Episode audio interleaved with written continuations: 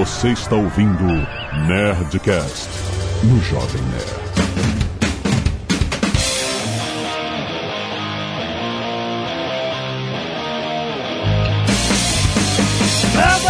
Nerds! Aqui é Alexandre todo Jovem Nerd eu não sou pé frio. Eu fui lá. Há controvérsias. Eu fui na Rússia. Há controvérsias, há controvérsias. Do Mick Jagger. Não, a gente ganhou quando tava no estádio, não vem não. Tá bom. Aqui é Sandro Magaldi. Já que nós não ganhamos a Copa, pelo menos vamos aprender com ela, vai. Aqui é a Flávia Augusto, a bola vai rolar e só não vale entrar de sola. Aqui é a Zagal, eu não sei se é o Jovem Nerd que não é pé frio ou que eu fui pé quente demais. tá bom. Você foi pé quente? é? A Zagal, então a Zagal ficou torcendo lá com. Entendi, pô. A Zagal está sendo requisitado lá em Orlando agora. Deixa o Jovem Nerd em casa, tá? Muito bem, nerds! Estamos aqui em mais um Nerdcast Empreendedor e hoje, olha só, já que a Copa do Mundo já foi, o grande mundial, não sei se pode Inclusive, falar. eu tava na França quando a França ganhou. Olha isso, seu Eu vi, Fábio. eu vi os franceses pirarem. Pilar. Subir na estátua. Só pra registrar, eu tava trabalhando, tá?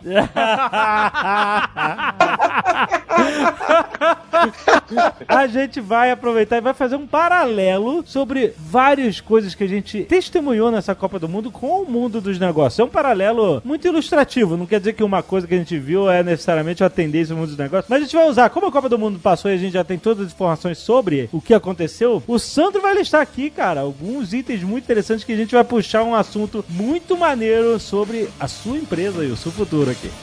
Fica aí que tá muito bom o papo.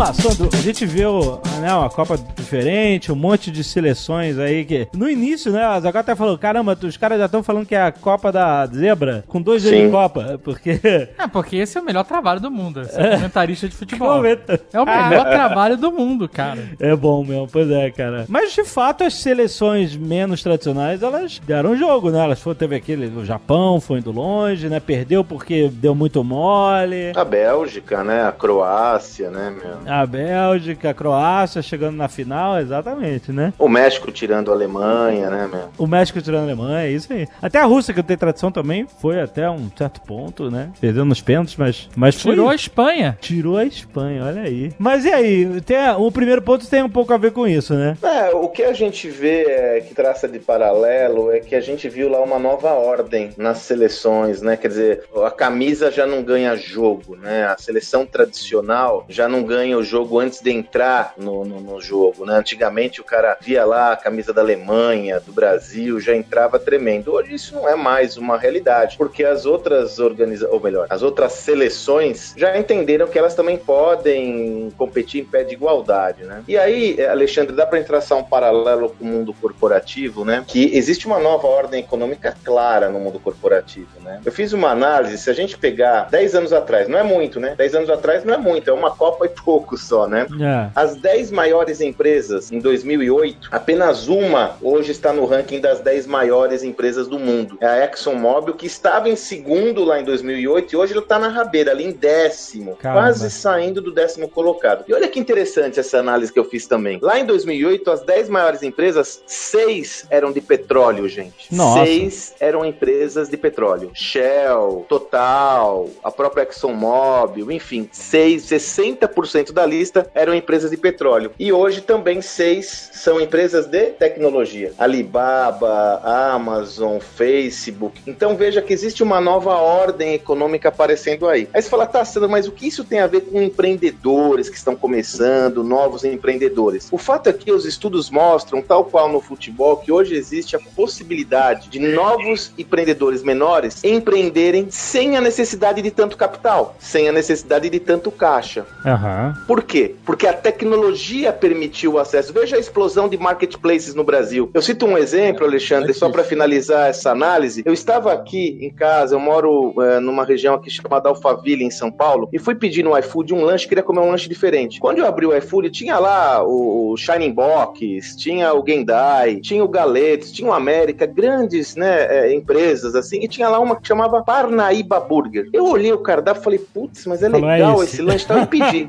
E, mas deixa eu falar, Alexandre, veio um baita de um lanche gourmet, cara, animal. Aham. Aí sabe o que eu fiz? Eu falei, cara, mas eu moro aqui há 20 anos. Eu não sei onde é essa lanchonete. Peguei meu carro e fui lá procurar. Cara, era uma casa. Uma casa. Agora pense comigo. Você um foi procurar, você pegou o sanduíche e foi no, lugar. Ô, Dave, eu moro aqui há 20 anos. Nunca vi o Parnaíba Burger. Eu falei, cara, eu tô comendo bola, velho. É aqui do lado. Ah, é, mas daí Fui lá você olhar. não contava, é, você não contava que tinha uma dona Maria, que tinha jeito pra Isso, comer, Flávio. que abriu uma é- microempresa individual. Isso, amigo. é? Essa é a lição, E Flávio. aí Essa é a lição. o iFood é uma, um bom marketplace para vender e ela, tá, de repente, está competindo agora com... Com todo mundo, né?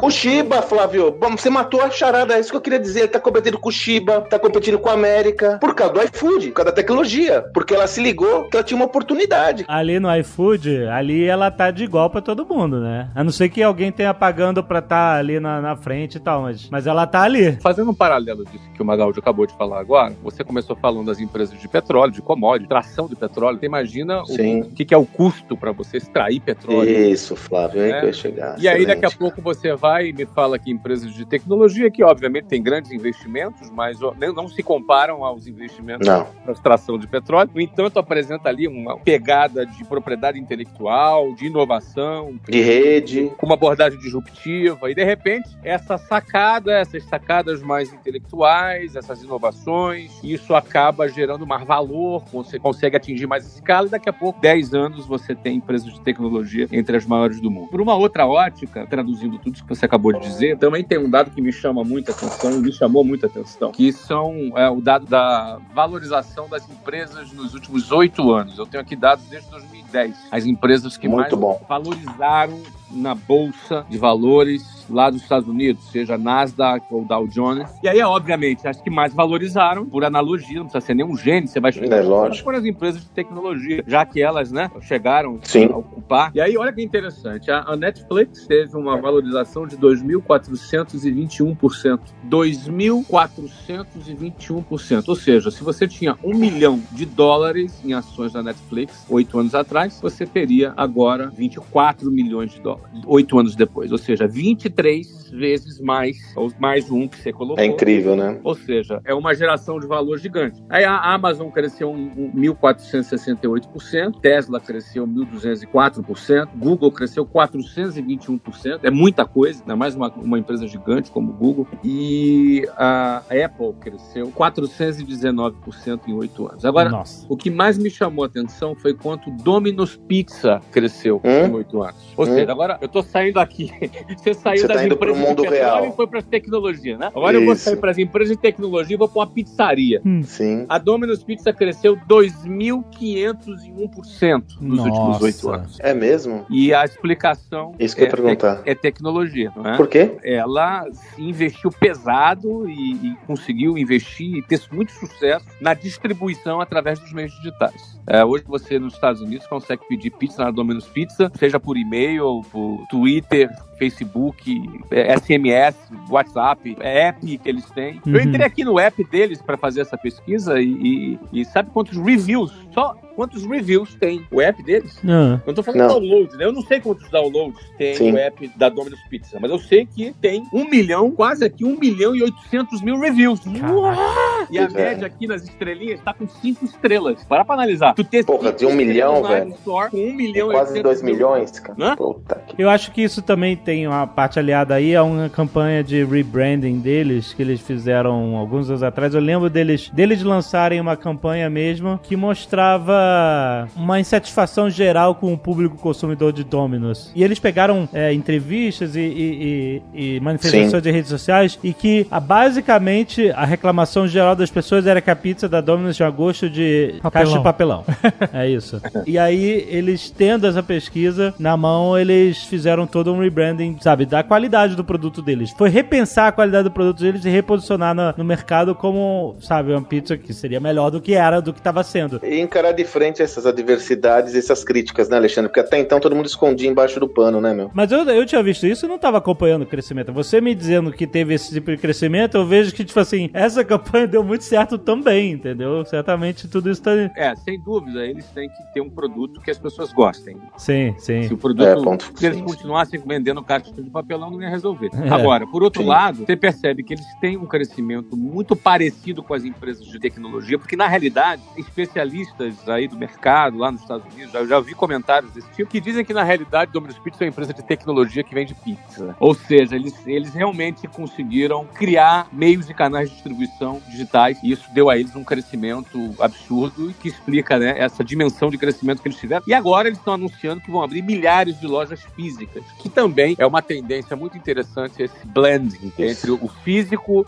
e o virtual, que é uma, uma tendência muito interessante. E aí você veja, né, Flávio, que é legal você ter trazido esse dado, que é a minha, minha segunda lição dessa história da Copa, né? Se por um lado houve a ascensão de novas seleções jovens, que até então são newcomers, né, novos entrantes e tal, quem ganhou a Copa foi uma seleção tradicional, que já né, nos últimos, nas últimas, se não me engano, nas últimas cinco Copas chegou a três finais, né, ganhando duas. Então, a despeito de você ter todas essas novos, novos entrantes, ainda existe o peso da empresa tradicional, da seleção tradicional. E a sua referência é muito legal, que era a lição que eu queria pegar, a segunda lição. Ou seja, as empresas tradicionais conseguirem absorver, beber da fonte dessas novas tecnologias, vão conseguir sair fortalecidas desse processo. O desafio é fazer essa migração, mas é inegável que a gente não pode nunca subestimar a importância dessas organizações. Sim, é, eu acho que o Flávio deu um bom exemplo com a Domino's. Eu acho que eu posso até dar o exemplo, e como ele falou que ah, é uma empresa de tecnologia que vende pizza. A gente ouviu a mesma coisa do Fred Trajano, que é presidente da Magazine Luiza, né? E a posição dele hoje é que a Magazine Luiza é uma empresa de tecnologia. Vamos lembrar que o valor de mercado do Magazine Luiza era de 180 bilhões de reais. Eu não sei de dizer se é 4 ou 5 anos, mais ou menos isso, em menos de uma década, 6 anos no máximo, talvez. Que agora, é, pelo menos diante do último dado que eu ouvi aqui do meu banco, conversando justamente na semana passada, eles me disseram que o valor de mercado da Magazine Luiza alcançou a mais de 20 bilhões de reais. né?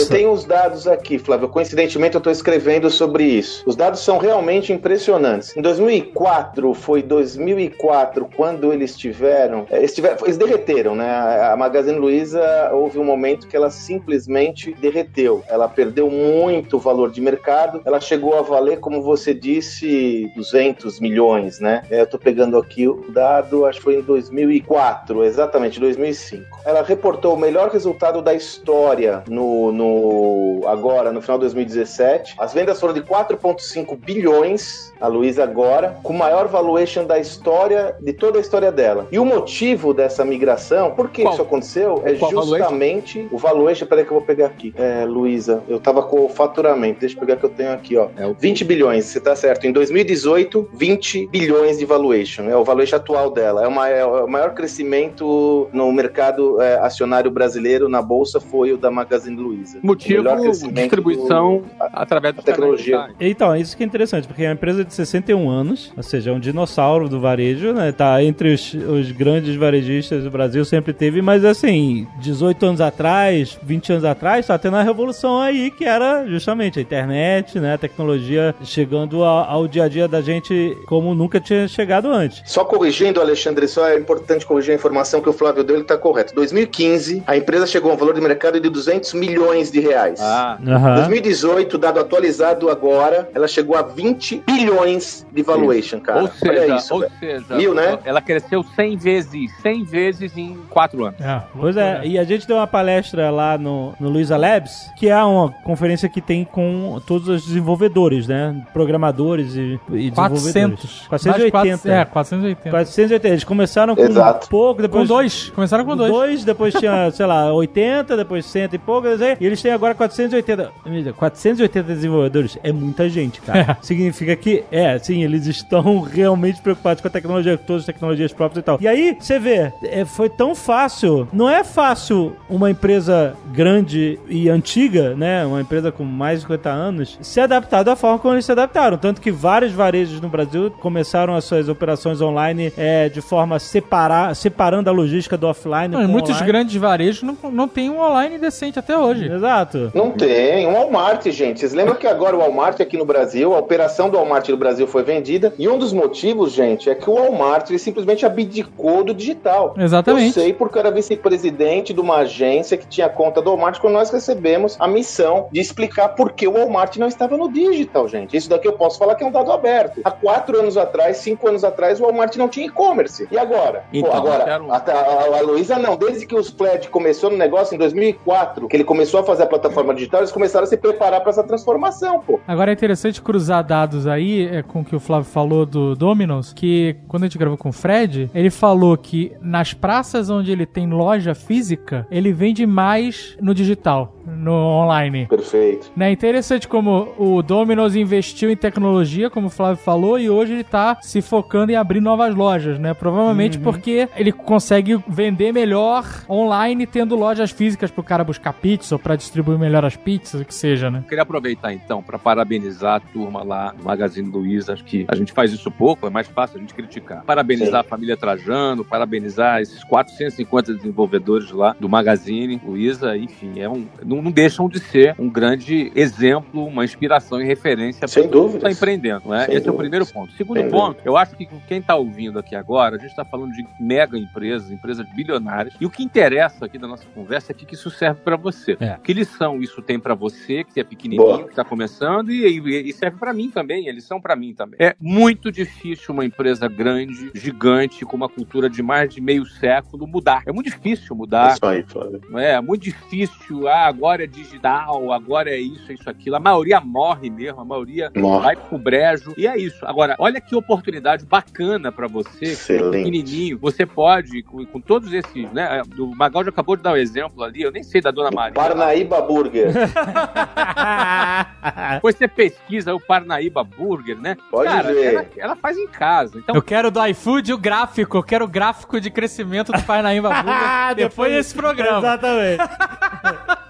olha, tem gente que tem um Parnaíba Amazon. Na Amazon lá, Sim. Você pode ter o seu Parnaíba whatever aí na sua cidade, na sua casa, na sua garagem e entender que você está hoje num mundo conectado com várias pessoas que às vezes você tem na tua casa. Você pode começar em horário vago, começar uma atividade que você pode começar ganhando mil reais por mês, dois, três, quatro, cinco. Daqui a pouco você vai olhar pro teu salário e vai achar caro passar tantas horas na empresa que você É tá. engraçado você falar isso, porque é mais ou menos o nosso exemplo. A gente começou o Jovem Nerd, ele tinha a facilidade de você poder explorar a mídia digital como a gente queria de explorar, e era o nosso segundo emprego. Você não precisa largar teu emprego, você pode começar ali, né? num- Sim. Você pode ter só seu segundo projeto, você pode trabalhar à noite, durante a semana. Cara, hoje as possibilidades são tão grandes e que acho que é legal um programa como esse que a gente tá fazendo aqui. É pra, a ideia é abrir teus olhos para essa É isso oportunidade. aí. Pô, cara, quem sabe aí você bota seus talentos pra fora aí e, e daqui a pouco você tem um grande business na mão. E Ô, é Flávio, muito mais fácil um- que uma grande empresa fazer é, uma mudança drástica. Ah, é mais rápido, é. Você quer ver um outro exemplo, gente, que é o que eu comentei dos marketplaces? Hoje, qualquer pessoa pode montar uma lojinha na internet e começar seu negócio. Hoje no Brasil, já são mais de 7 mil sellers, né? Ou seja, lojas que vendem em marketplace. Quase cerca de 8 milhões de ofertas no Brasil de marketplace. O que me chama a atenção é isso que o Flávio comentou. Imagine que você tem um produto ímpar que você desenvolve ou você conseguiu desenvolver qualquer tipo de projeto. Pra você montar uma loja e colocar no ar, o investimento é muito baixo e você consegue operar. Eu comprei o meu celular, que aliás, ele é, eu sofro bullying, ele é muito criticado nos meus programas, o celular, mas é um celular incrível, top de linha, maravilhoso. Eu comprei Não não no a marca, não, marketplace. dá- não é, vou falar fala- marca, eu sei. fala marca, não, vai dar mal. processo. Não, é que não vai dar processo. eu comprei, Flávio, é um celular de ponta e tal. é, Enfim, eu comprei no marketplace, eu comprei no Walmart, mas num marketplace de uma lojinha em Santa Catarina. Uma lojinha que eu nunca nem nem ouvi o nome. Esse cara, ele ganhou, apesar de ter comprado no Walmart, ele ganhou do próprio Walmart, ele ganhou da Luiz, ele ganhou de um monte de empresa e pode ser um pequeno empreendedor que teve um custo de acesso muito baixo. É isso que eu quero chamar a atenção. Essa é a relevância. As oportunidades estão aí na nossa disposição. Só Né? pra explicar pra quem não sabe, Marketplace é quando no varejo você tem uma grande marca, uma grande plataforma, tipo, sei lá, Magazine Luiza, que a gente já exemplificou, e aí ela tem lá, a Magazine Luiza tem o, o- toda a operação logística delas, com estoque de todos os mercadorias que eles compram, mas, assim como na Amazon também, né? Mas você tem vendedores menores, né, que entram no sistema deles como Marketplace, ou seja, você tá lá dentro da plataforma grande da Amazon do Magazine Luiza, etc, mas você não é a Amazon nem a Magazine Luiza, você é um vendedor menor, local às vezes e tal, e você tá fazendo uso da plataforma deles, você vai vender o seu produto através da plataforma deles. Em vez de você falar pra todo mundo assim, olha, acessa aí o parnaíbaburger.com, ah, pede lá no parnaíbaburger.com, o parnaíbaburger.com, o que que o Parnaíba Burger faz? Ele entra no iFood, que é uma plataforma de marketplace, e ele pode vender o hambúrguer dele de igual pra igual com tantos outros, sabe, com Domino's, com, com é, outros, outras marcas grandões, entendeu? E você vai lá e procura. Então essa é a vantagem, você tá é porque dentro... antes, antes do iFood, por exemplo, pro Parnaíba Burger ser notado, as pessoas tinham que passar na porta dele. Exato. Ou pegar um panfleto na rua, que seja. Exatamente. Mas o alcance era muito menor. Exato. Né, o, o iFood, ele acaba, de- ou qualquer aplicativo desses, né, no caso, ele acaba democratizando, né? Você tem um acesso mais... É possível ter um acesso melhor a- àquele produto, né? É, justamente é um- é uma oportunidade de um cara que é um empreendedor menor ter um serviço que alavanque o alcance dele, entendeu? Um- Isso aí. é, é- isso é mérito da tecnologia. entendeu? Assim, a pessoa tem que entender quais são as, as ferramentas que o novo mundo, essa nova ordem de tecnologia podem oferecer Agora, pra tem ele. uma outra lição aí que ninguém tá pegando. Qual? Que eu acho que o Sandro, ele foi lá na porta do Parnaíba Burger pedir sociedade. Exatamente, cara. Quem tá falando demais. É um jabá, é um jabá, é um jabá. Ele fez investimento no Parnaíba Burger. É um jabá. Não é, cara, pelo amor de Deus.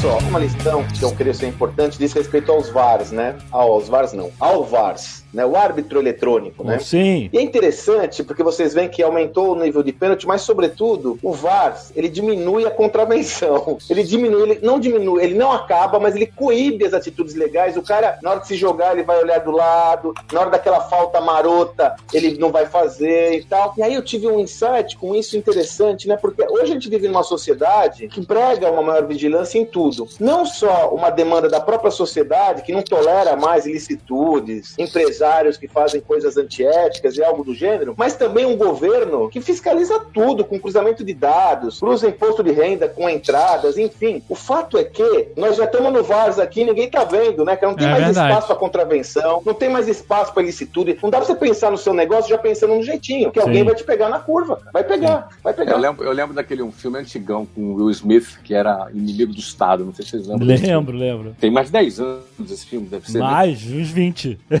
Tem uns 20, meu Deus do céu. é. Mas é isso, o Video Assistant Referee, que é um árbitro assistente por vídeo. Não é? Aqui na MLS, nos Estados Unidos, já foi implantado no ano passado, ah, e não precisa ir muito longe, né? Na semana passada, um árbitro marcou um pênalti, nós estávamos ganhando de 2 a 1 o árbitro marcou um pênalti contra nós aqui no Orlando City aos 86 minutos de jogo e um pênalti que não existiu. E ele estava tão convicto que ele não quis nem fazer a revisão. Os jogadores se revoltaram, pediram para ver a revisão, E mas o cara não quis ver a revisão e empataram o jogo. Enfim. É mesmo? Não voltou E é, atrás? Não voltou atrás e, e- e- enfim, depois ficou super mal, porque isso foi assunto comentado. É, hoje saiu na ESPN da Inglaterra comentando sobre o caso, e o pessoal todo comentando que adianta você ter o Video Assistant Referee se você não usa, né? Isso é similar a você ter a sua capacidade, a tua competência treinada, mas na hora, vamos dizer, você não usar. De você ter a sua experiência adquirida para você não cometer os mesmos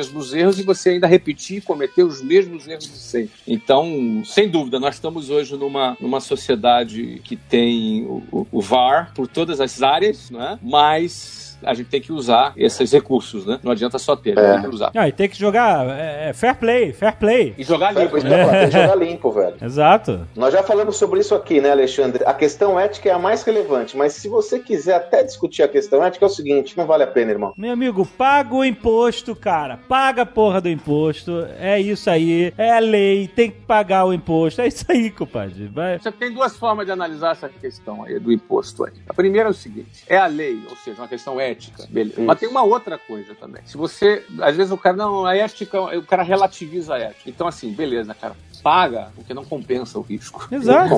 Não, Não. não compensa o risco. E assim, aquela história, né? Não, se pagar imposto quebra, não é verdade. Não é verdade. Dá para você, você tem que trabalhar, aí você tem que performar. E aí, não, aí, a gente não tá passando pano no governo de, ah, não, nosso governo é super bonzinho com os impostos, vai fazer tudo de bom com os impostos. Não, É. vai, vai fazer o quê? Você tem que pagar, não tem que pagar? Eu conheço o cara que o, o pai teve um processo contra o governo pra dizer que ele não deveria pagar um certo imposto. Aí ele ganhou, e aí ele não pagou o certo imposto durante muitos anos. Pô, reverteu. Aí depois reverteu, adivinha? O governo foi lá, entrou com uma ação, Com, com juros. reverteu e tem que pagar tudo que ele devia, entendeu? E, e aí tá pendurado aí, E até hoje com isso, entendeu? Então é, é realmente problemático, é um problema. É, a gente gostaria que fosse diferente, que a gente tivesse menos carga tributária e etc. Agora, além do imposto, também acho que vale a pena a gente alertar a galera que a gente vive hoje numa situação, às vezes a pessoa tá aí reclamando de ética, ética, e na hora do vamos ver, dá bola pro fiscal, paga um aqui, põe um outro no bolso. Então, cara, a gente tem que começar a olhar nosso próprio bumbum aqui, nosso nariz, ver o que a gente tá fazendo, porque senão a gente não vai virar o jogo, sabe? É. Não compensa nada, nada, nada, nada. A intolerância, às vezes, né? Eu me recordo muito bem do. Eu estive com o Rudolf Giuliani, quando ele fez aquele projeto em Nova York, do Tolerância Zero, né, cara? Foi uma das formas de mudar uma situação hiper. A gente nem sabe o que era. É engraçado que eu vi um filme da Nova York daquela época. Aliás, foi o aquela série legal pra caramba, como é o nome? The Down. Porra, você pensa que não é Nova York, não é, cara? Verdade. viraram o jogo, né, meu? Não é? Você pensa que não é Nova York quando você vê Get Down, né? Só imagina, é assim, né? Então, é, a gente tem que começar a fazer a nossa parte e imaginar que tem um monte de varas aí. Não, não adianta, vamos fazer direitinho, tudo vai dar certo no final e dá pra dar certo. Quem fala que não dá já é uma desculpa pra fazer uma malfeitoria. Ah, já tá Já querendo. tá vai- com, com má intenção, né? Vai fazer o quê? É, exatamente. Tem que, o jogo, o, o jogador tem que jogar na, na regra do jogo, senão o juiz vai apitar. E agora com o VAR ele tem muito mais recurso tecnológico pra apitar em, em cima do erro do outro, entendeu? Por mais que o cara ache ou não, que, enfim. Mas ó, Flávio, Inimigo do Estado, 1998, 20 anos, exatamente, tá velho, hein? Veinho, veinho, 20 anos. Essa daqui é interessante, olha só. Você sabe que nessa Copa houve um recorde de gols de bola parada. Foram 72 gols de bola parada. Caraca. É, foi um recorde absoluto. Aliás, 42% de todos os gols da Copa foram de bola parada. O Cristiano Ronaldo fez um golaço na minha Espanha de, de bola parada. Golaço. Espetacular aquele gol. E, na- e no momento que ele fez, né? Não, Dave, quer dizer, o momento que ele fez, né, Dave? Pô, aquilo lá foi incrível, né, cara? Então, eu- mas olha só o que eu quero chamar a atenção. A bola parada é um recurso que se aprimora com o treino. Todos, cada vez mais os treinadores têm utilizado esse recurso, porque com a bola em andamento é difícil você ter uma interferência tão clara no desempenho da equipe para que ela possa aprimorar e ter uma efetividade rápida no jogo. Ou seja, o técnico tem pouca margem de manobra com a bola em andamento. Por isso, cada vez mais os técnicos estão se aplicando a treinar bola parada. Seja é, treinamentos, você vê aqueles, aquela bola da Inglaterra, o trenzinho da Inglaterra, né? Caraca, nunca vi esse negócio do trenzinho. Pois é, que maluquice. Cara, maluco. E, foi um monte de gol, né, Alexandre? O, pô, e sai, pode ver, sai dois pra cada lado, às vezes sai três, enfim. O que, que eu quero chamar a atenção da, pra nós? O que diz respeito isso à, nossa visão do empreendedorismo? Evidencia-se a importância de treinar. Treinar os momentos chaves do jogo, né? Quer dizer, os momentos mais importantes. Como? Como é importante treinar? E o empreendedor que tá nos ouvindo, ele tá investindo no treinamento das suas equipes? Ele tá treinando? Ele tá pegando, por exemplo, os momentos de interação mais importantes do negócio, os momentos da verdade do negócio, como um pênalti, como uma falta. Ele tá treinando sua galera? Ele tá se treinando? Isso é algo interessante que eu gostaria de perguntar até pro Flávio, que tem uma experiência mais vasta que a gente, que é justamente essa parte do treinar, porque a gente, desde sempre, né, o Brasil, ele, ele sempre foi campeão do, do, né, é, Do improviso. Exatamente, do talento individual, né? Do cara que vai lá e resolve tudo sozinho, né? E a gente viu que nessa Copa isso não basta mais. Portugal tinha o talento do Cristiano Ronaldo e não, não fez diferença nenhuma. Tinha o Messi na Argentina. É, e tinha o Kaikai no Brasil e não, não entendeu? Esses caras sozinhos não fazem diferença. Aham. E isso na empresa, hoje, hoje em dia, acho que na verdade sempre, nas empresas, o talento individual, ele pode ser uma chama que dá o start, né? Aquele Aham. cara que teve uma boa ideia, que botou pra frente e tal, mas se ele não tiver uma, uma equipe treinada, e a gente vê o Flávio fazer isso, né? Joga É. pôquer, tira dinheiro da equipe. é uma maluquice.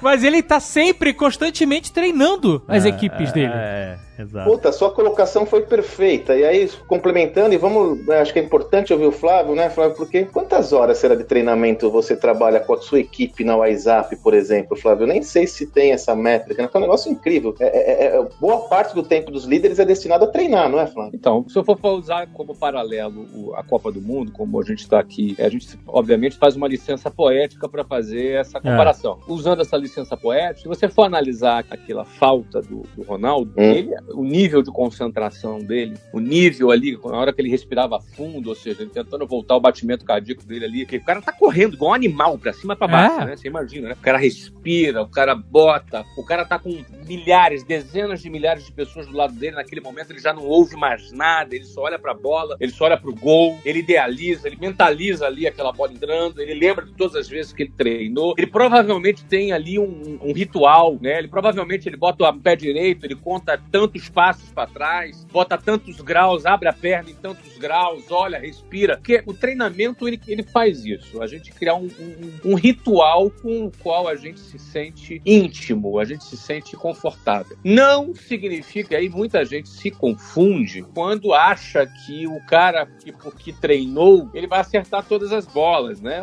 É muito engraçado que eu tô de volta ao Twitter depois de muitos anos. É muito engraçado que eu fui fazendo alguns comentários sobre futebol, especialmente sobre esse gol do Ronaldo, e aí entrou muita gente falando que foi sorte, muita gente dizendo que É, foi, opa. Entendeu? É muito, é muito curioso isso. Sorte dele, né, de ganhar melhor do mundo vários anos, né? Vários Então, mas anos, aí né, Alexandre? Que era sortudo. Não é? E- Mas aí depois, quando ele errou, tá vendo como foi sorte? Agora ele errou. As pessoas Sacanagem. confundem, é, as pessoas confundem muito. É, ninguém treina pra não errar. As pessoas acham que quando a gente diz que não foi sorte e que é treino, não significa que você vai bater 10 faltas e vai marcar as 10. Sim. Quando a gente treina, a gente repete, a gente faz a repetição, a gente cria a rotina e o ritual, isso significa que você aumenta, ainda que seja um décimo, a sua chance de acertar. Ainda que seja dois décimos, um centésimo a sua chance de acertar. Porque no fundo, tudo é uma estatística. Tudo é uma estatística. A estatística de aproveitamento de um batedor de falta não é alta, é baixa. A maioria das faltas a gente erra, o o batedor erra. É. O cara que faz muito gol de falta, ele também erra a maioria das faltas, mas ele erra menos É. do que os outros concorrentes. E aí ele erra menos por quê? É um conjunto de dois fatores. Um mais tangível, que é a parte técnica, como ele bate na bola, o ritual, é toda a parte. Ele treina em vários locais da área, do meio, do lado direito, do lado esquerdo. Agora tem um outro treinamento, que é um treinamento da concentração, do foco, Da pressão. né? do cara saber reagir bem sob pressão. É? Como é que ele reage sob pressão? Como é que deve ser bater uma falta quase nos últimos minutos do segundo tempo, como bateu o Cristiano Ronaldo, com o estádio cheio, com o mundo inteiro assistindo, com o estádio lotado? Ah, e, e isso a gente percebe por- no- nos pênaltis, que essa Copa teve bastante também. É. O- Como é que o, cara cara, que- o me cara erra que- um pênalti? É pressão? Total pressão. Então você tem o lado técnico e você tem o lado emocional. E na vida da empresa é a mesma coisa, né? Um vendedor, é, ele vai ter ali a- a- o preparo técnico dele para lidar e depois você também tem o preparo emocional, que ali os, os- os intelectuais às vezes é, chamam de autoajuda, né? Então, não, não é autoajuda. O que o Bernardinho fez com a seleção de vôlei, que foi, sei lá, não sei quanto, mais de 10 vezes campeão mundial, quando estava sob o comando dele, é um trabalho emocional de como reagir diante da pressão. De... Não significa que vai acertar tudo. Uhum. Não é? Esse trabalho emocional, esse trabalho todo de preparo, de resiliência, de foco, de não desistir, de determinação, bom, ele é um lado importante. É como se fosse um pássaro que para voar precisa de duas asas. Um- Uma asa é o lado emocional, a outra asa é o lado técnico. Não é o lado técnico. Pô, como é que, se a gente for falar do vôlei, tem todo o, o arcabouço arcabouço técnico que o voleibol exige. Na área de vendas, tem todo o arcabouço da área de vendas. Então, um pássaro voa com as duas asas. Com uma asa não voa. Você precisa do lado É. emocional e Uhum. você precisa do lado técnico. Quem despreza o lado emocional vai virar uma galinha que não voa. Uhum. Quem despreza o lado técnico também não vai voar. Precisa cuidar dos dois lados. E Ah. o treino envolve esses dois aspectos, né? Tem um vídeo, cara, que parece um vídeo boboca, mas esse vídeo me emocionou, eu acho que todo mundo deveria ver. O nome do vídeo, se você quiser procurar aí, tem link aí no post, mas o nome se você quiser procurar no Google é I learned to backflip in under six hours. Ou seja, eu aprendi a dar uma cambalhota, já viu? Eu vi. É, Eu aprendi a dar uma cambalhota pra trás em menos de 6 horas. E é um vídeo O cara se machucou a beça, né? o cara tá no, no quintal, na grama e tal, e ele decide que, ó, eu vou aprender a dar a cambalhota pra trás. E aí, cara, é o vídeo inteiro do cara se ferrando.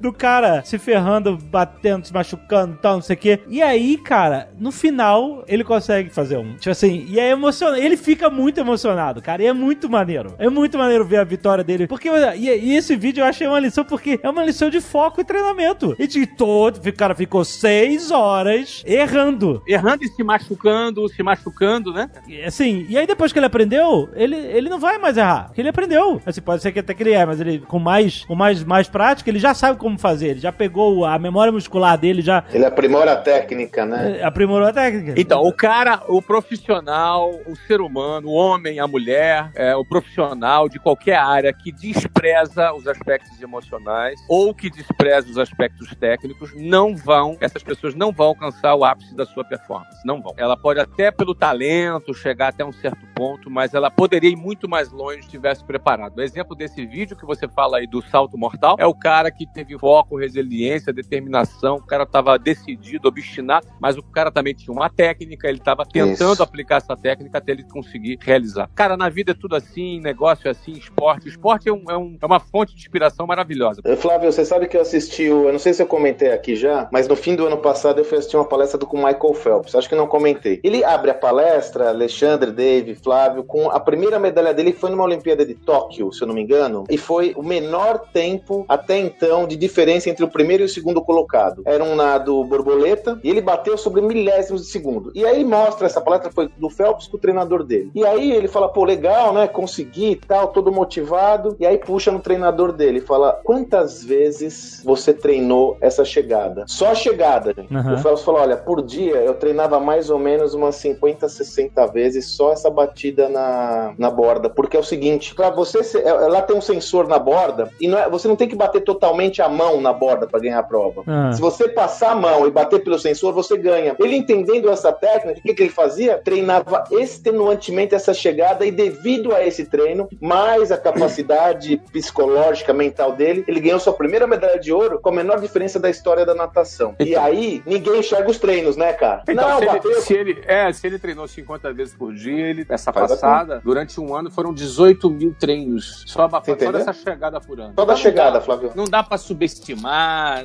Um cara vai querer usar eh, argumentos de estatística. Claro, o argumento de estatística é usado em favor do esporte, quando quem treina Sim, melhora o sim. seu aproveitamento. Não vai acertar Sim. todas, mas melhora aí o seu aproveitamento. E aí, não, não- não- chamar de sorte é uma, é uma injustiça com a Não dedicação. merecia. É uma dedicação um- desses caras, é, um- é uma, é uma injustiça. E aí, Flávio, eu brinco com isso, até me recordo dessa coisa do Phelps, que você fala com uma, por exemplo, com uma equipe comercial, com uma organização, fala quanto você treinou hoje, ontem, anteontem, a sua argumentação básica de vendas, o seu pitch. Ah, não treinou? Porra, claro, você é muito melhor que o Phelps, né? Pô, quem é, quem é o Phelps, né? Pô, é lógico, você é muito mais iluminado. Então, eu chamo a atenção que muitas das organizações é, e dos seus líderes não estão habituados a usar esse mesmo padrão para o negócio. Nós temos de nos treinar, capacitar, e aqui, meus caros, vocês têm um exemplo claro aí, que é essa cultura estabelecida, já que a gente está citando aqui o exemplo da WhatsApp. Cara, eu estive lá com o Flávio durante quase cinco anos, cara. Meu, os caras são. treina todo dia, cara. Todo dia, não importa. Ah, mas você é ninja nível 7. Treina para aprimorar a prática. Nós, no mundo corporativo, sobretudo no Brasil, temos preconceito com o treinamento, tanto psicológico, mental, emocional, quanto técnico. É, aproveitando que você citou da WhatsApp, eu tive há duas semanas, passei um final de semana com 54 executivos da nossa rede, são mais de 420 escolas no Brasil. Vítimas.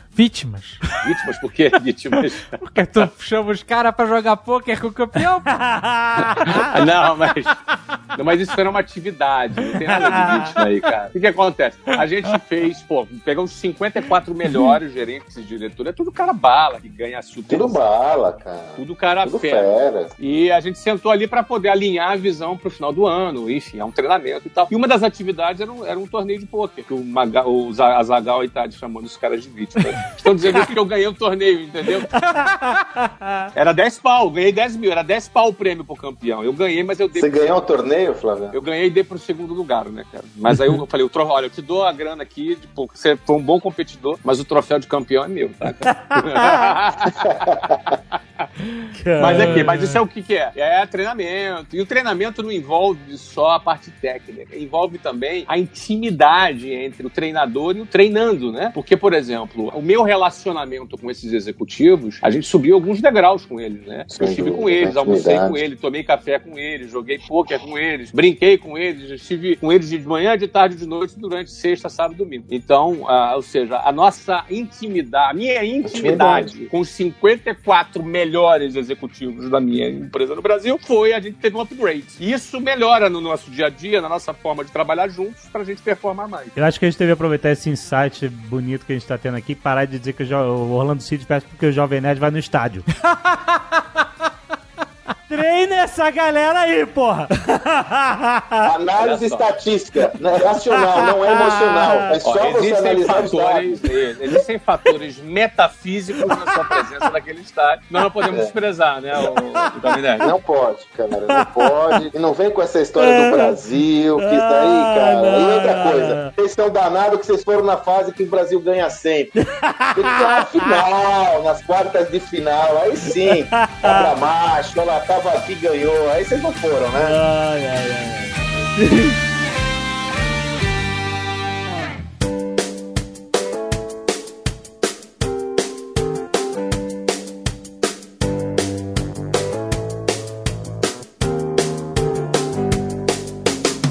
Maravilha, vamos falar de jabá.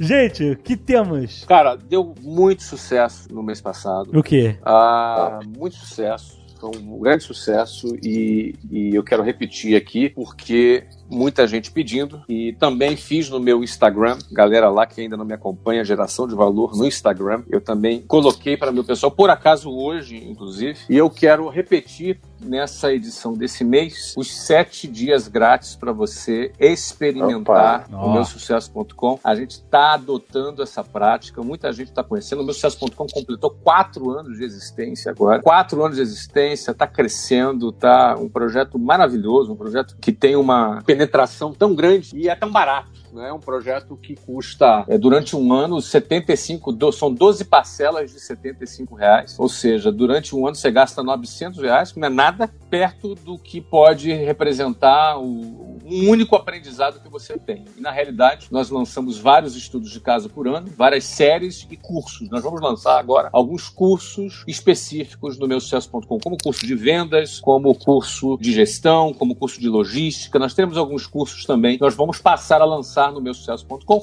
E quando um cara assina, faz a assinatura anual do meu sucesso.com, ele tem acesso a todo o conteúdo novo, que a gente está sempre lançando coisa nova, e todo o arsenal de conteúdo desses quatro anos. Tem muita coisa boa. E os estudos de caso são muito bem produzidos. Inclusive, eu preciso lançar o meu, a nova versão do meu estudo de caso. Ah, tá não tem velho. dúvidas, né? É. Você Quando sabe que esse é o nosso desafio, é pegar o protagonista. o meu sonho é de novo, mas esse protagonista, complicado. cara. Exata- Esse é difícil, Exatamente. velho. Mas é Esse que eu tô é sempre difícil. esperando o próximo. Então tem um negócio pra sair agora que não pode ficar. Então eu tô sempre esperando. Flávio, não tem. para. Tem que fazer um Hã? corte aí, Flávio. Tem que fazer Pois um é. corte, relaxa. Não, mas, mas, esse, não, mas esse ano precisa sair, porque, cara, tem Precisa. coisa nova que vai vir, que nós vamos anunciar, inclusive, aqui. Ó! Olha. É, eu sempre anuncio aqui. Assim, Nós temos um reality show aqui a gente É sempre verdade. anuncia. Então, tem coisa bombástica pra vir nos próximos meses e, e você- quem tá ouvindo a gente vai ser um dos primeiros a saber. Maravilha. Mas o que eu queria dizer pra você é que esses sete dias grátis te dá a possibilidade, antes de, de entrar, de se tornar aluno do meu sucesso, você testar. Você testa, você pode andar, pode ficar 24 horas olhando conteúdo, não tem problema nenhum. Tem acesso a tudo, acesso a tudo. Eu acho difícil. Não vai conseguir, né, Flávio? São mais de semana não vai 600 conseguir. vídeos, né, meu? Não, não São vai conseguir. 600 vídeos. São Mas- mais de 140 É, aulas. Porém, você pode, nesse uma semana, ter uma boa noção do que é, e principalmente porque a gente está sempre colocando conteúdo novo. E os novos são sempre melhores do que os antigos, que vão ser sempre piores do que os próximos. Então, nesse link que está aqui, na descrição do episódio, você pode clicar e ter sete dias grátis lá no meu sucesso.com. Entra, vale a pena, o conteúdo é bom. E se você gostar, você faz a sua assinatura. Se não gostar, ficamos amigos e você continua aqui ouvindo o nosso podcast aqui, que estar de vento em popa aqui junto com o Jovem Nerd Maravilha. por muitos anos à frente. Olha. Excelente. Olha aí, É, ó. é uma oferta justa. Eu também acho. Não, com certeza. Aliás, o melhor, é, o melhor dos sete dias é justamente você, porque a pessoa às vezes não assina por receio de, ah, não era bem isso que eu queria, né? É, é justo, inseguro. amigo. Testa sete dias, se você não gostar, tchau. Se você gostar, bem-vindo. Exato, Melhor do que isso, não tem. Maravilha. Muito bem, é isso aí. Valeu, galera. Até mês que vem.